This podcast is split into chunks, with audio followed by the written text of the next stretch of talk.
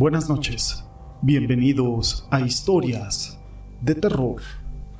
Para mí es un gusto poder saludarlos una vez más y llegar a todos ustedes, como cada noche, con una historia. Muchas personas utilizan los escapularios o algunos objetos de devoción sin saber el verdadero significado. Incluso lo utilizan como amuleto o como algo de protección que nos va a librar de algunas cosas o como algún objeto que nos brinda suerte. Tal vez lo utilizamos contra el mal de ojo o algo parecido, como si el verdadero sentido no viniese dentro del corazón de quien usa ese objeto, el cual lleva un significado que es más grande.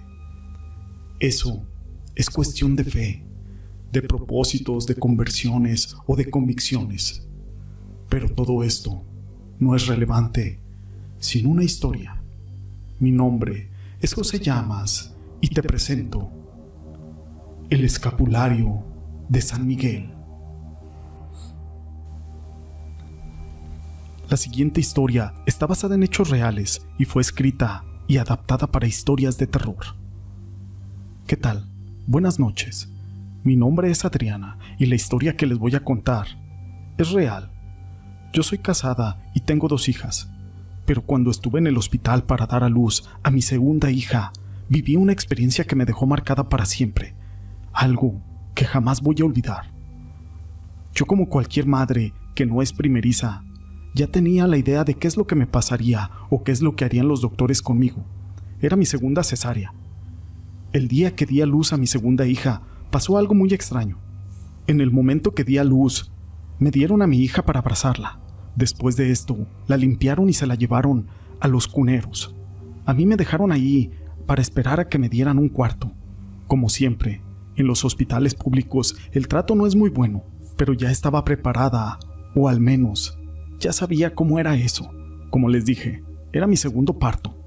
Así que cuando me tocó el turno de que me dieran un cuarto, yo aún me encontraba algo mareada, tal vez por la anestesia o por los medicamentos que me habían puesto, pero hasta cierto punto creo que eso es normal. Así que, cuando me llevaban en la camilla para el cuarto, yo iba entrando y vi a una pareja a mí me tocó el cuarto 105. Ellos estaban en el cuarto 106. Estaban afuera, como esperando a alguien, y esa pareja tenía un par de niños. Era un niño y una niña. A mí no se me hizo nada extraño, porque estábamos en el área de maternidad. Para eso, ya eran las 5 de la tarde. Yo ingresé a esa hora aproximadamente, así que ahí me pasé un rato, sola con mi bebé, esperando a que se hicieran las 7 de la noche porque en ese hospital las visitas comenzaban a esa hora. Ahí estaba, esperando a que fueran varias personas a visitarme y para que conocieran a mi hija. Pero la única persona que fue a visitarme fue mi esposo, y en realidad fue una visita demasiado rápida porque tenía que trabajar. Además, mi mamá estaba cuidando a mi otra hija. Así que ya por la noche, una de las enfermeras muy amablemente me dijo que cualquier cosa que se me ofreciera me podía ayudar ya fuera para ir al baño o si necesitaba algo. Incluso me dijo dónde estaba el botón de emergencias o dónde yo la podía llamar. La verdad es de que yo ya tenía mucho sueño, pero no me podía dormir. Tenía sueño, pero algo me inquietaba.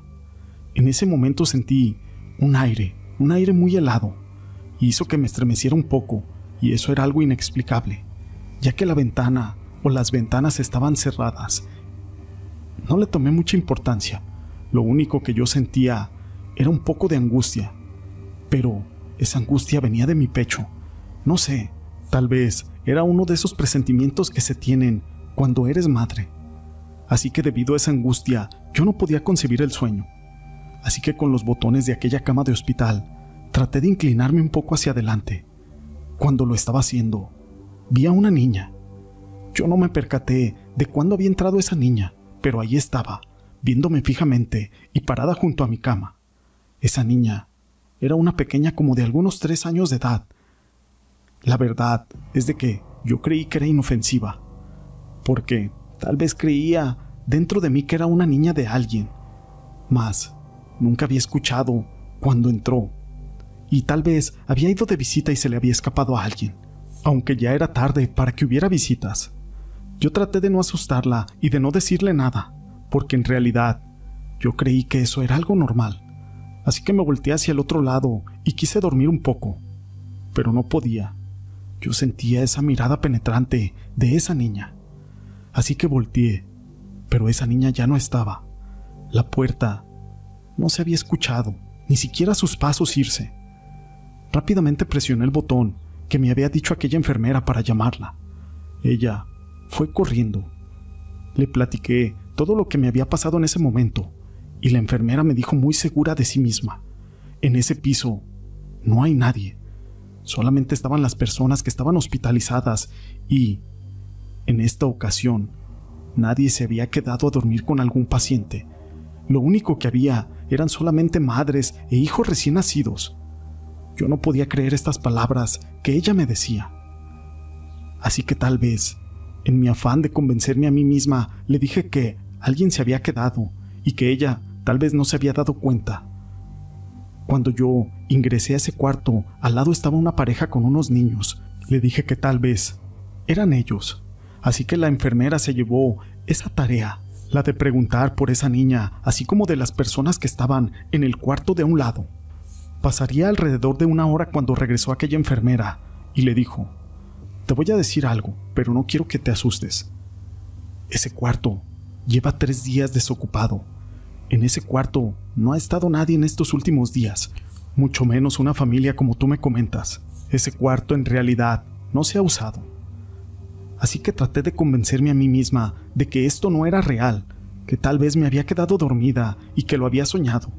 Aquel medicamento me había dejado tal vez con algún poco de alucinaciones, así que no abordé más el tema. Por algunos detalles médicos estuve más días en aquel hospital. Esto para ver cómo estaba la herida, ya que había tenido algunos problemas de cicatrización y tampoco había podido ir al baño. Por algún esfuerzo que hice, o tal vez algo de la comida me había caído mal. Así que al tercer día me fueron a visitar unos parientes, para ser exactos, mi hermana y su esposo. Ellos estuvieron ahí conmigo platicando y me preguntaban que quién me había ido a visitar o quién se había ido a quedar conmigo en la noche para cuidarme y para estar en vela conmigo.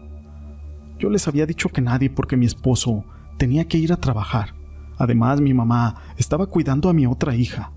Así que mi hermana dijo, si nadie puede venir a cuidarte, yo me vengo en la noche y te haré compañía. Yo solamente le dije que no, que no había problema que con esa visita que me habían hecho era más que suficiente. Además, yo esperaba que pronto me dieran de alta.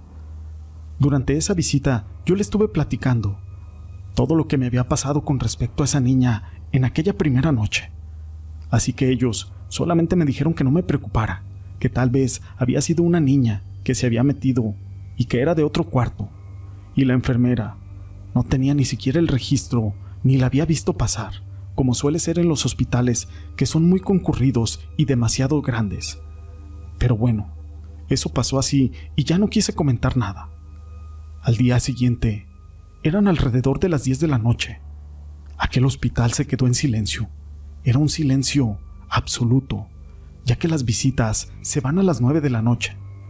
Yo me encontraba sola en aquel cuarto y de nuevo me volvió esa sensación de incertidumbre y yo no me podía dormir. Así que comencé a medio dormitar. Ya sabes, ese momento en que te quieres dormir y no. Comencé a sentir mucho frío, así que llamé a aquella enfermera para que fuera a darme una cobija para calmar un poco esa sensación que estaba teniendo y que no era normal. La enfermera entró a aquel cuarto y me dijo, qué extraño, esta habitación está muy fría. Así que me trajo una frazada y me dijo, en unos minutos más te voy a traer a tu bebé para que le des de comer. En ese momento llegó, y yo, como toda madre, quería abrazarla con todas mis ansias, así que la abracé y la puse en mi pecho para darle de comer. Cuando le estaba dando de comer, yo la estaba viendo y comencé a sentir mucho sueño. Era como si tuviera mucho pesar, así que comencé a quedarme dormida poco a poco. De repente, comencé a sentir una mano, una mano que comenzaba a tocar mi hombro con el brazo que yo estaba deteniendo a mi hija. En ese momento volteé rápidamente hacia arriba y vi a una persona. Tal vez era un doctor o algún enfermero, porque estaba vestido todo de verde. de ese color que usan en los hospitales. Incluso tenía su cofia y su cubrebocas. Portaba guantes. Lo más extraño fue que me dijo, no tengas miedo. Yo no me podía mover, pero solamente le decía, ¿qué es lo que quieres o qué necesitas? Él me estaba tocando el hombro, pero me estaba presionando demasiado, al grado que después de que me pasó esto, me quedó un morete en mi hombro con aquella mano marcada. Tenía muchísimo miedo, así que yo trataba de no mirarlo a los ojos. Cuando yo le pregunté, ¿qué es lo que quieres o qué necesitas? Este doctor o enfermero o no sé lo que sea, me dijo, quiero a tu bebé. Necesito a tu bebé. Obviamente yo me asusté y le dije que no, que no podía darle a mi bebé porque era algo de lo que yo más quería en la vida. Por más que yo me quería mover, no podía. Así que yo trataba de abrazar a mi hija con aquel brazo y la abrazaba con todas mis fuerzas. No quería que me la fuera a arrebatar. Recordé en ese momento un escapulario que llevaba en mi pecho y comencé a rezar. San Miguel Arcángel, príncipe de la milicia celestial, cuando comencé a rezar, yo seguía escuchando, pero esas palabras eran repetitivas. Dame a tu bebé, dame a tu bebé.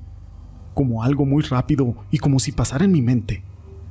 Cuando seguí con aquella oración a San Miguel Arcángel, este ser, o este doctor o enfermero se cayó. Abrí mis ojos y ya no estaba. Tampoco sentía que me estaba tomando del hombro. Estaba totalmente inmovilizada en ese momento. Poco a poco fui recobrando el movimiento y lo único que yo recuerdo es que le dije que qué quería o qué necesitaba y él me decía una y otra vez sin cesar que quería a mi bebé, que le diera al bebé. Y obviamente, eso era algo que yo no iba a permitir. Gracias a San Miguel Arcángel, esa cosa desapareció. Una vez más, llamé a la enfermera y le comencé a platicar aquella visita que yo había tenido del doctor o de algún enfermero y que quería a mi bebé. Aquella enfermera me dijo que no, que eso no podía ser posible, ya que en esa área no había ningún doctor. Las únicas personas que estaban en ese piso eran las enfermeras, y eran un grupo de cinco enfermeras, todas mujeres. Entre ellas, no había ningún hombre. La verdad es de que yo ya quería que me dieran de alta por todo lo que me estaba pasando en aquel lugar. Pero uno de los requisitos indispensables para que te den de alta, y no me dejarán mentir, es que puedas caminar, que puedas ir al baño y que no tengas tus piernas tan hinchadas. Yo de aquellos nervios que tenía o del susto no podía hacer del baño, así que el doctor cuando pasó a revisión me dio una noche más en aquel hospital. Yo ya no quería estar más ahí, así que le pedía y le suplicaba al doctor que me diera de alta, que yo ya estaba bien, y que cuando estuviera en mi casa si yo me sentía mal, le prometía que regresaría, y regresaría para quedarme ahí. Pero el doctor dentro de sus protocolos y de su papel como médico responsable, debe de seguir su papel, y me dijo que tenía que seguir ahí un día más. Así que sería una noche muy difícil, pero esta vez yo ya estaba preparada. Tenía mi escapulario de San Miguel Arcángel en mis manos, y con ese escapulario comencé a hacer mis oraciones. Después de hacer mis oraciones a San Miguel Arcángel y de tener ese escapulario en mis manos, las cosas extrañas pararon y no me pasó nada malo. Al contrario, como cosa mágica, fui al baño. Después de ir al baño, yo corrí a avisarle a la enfermera y que le preguntara al doctor si fuera posible que me dieran de alta el mismo día de hoy, que me haría un gran favor. Yo sé que muchas personas no creen en la divinidad y sé que muchas personas tampoco creen en la voluntad de Dios y de los ángeles. Pero aquel doctor me dijo, qué bonito escapulario. Cuando me lo vio, me dijo, yo también creo en San Miguel Arcángel. Puedes irte a tu casa. Eso que me pasó me ha ayudado a tener más fe en Dios y en San Miguel Arcángel, porque en realidad existen cosas paranormales de otro mundo, cosas que siempre nos están acechando, y a lo mejor muchas personas no lo creemos, pero la lucha entre el bien y el mal se vive día a día, en cualquier momento, en cualquier lugar y con cualquier persona.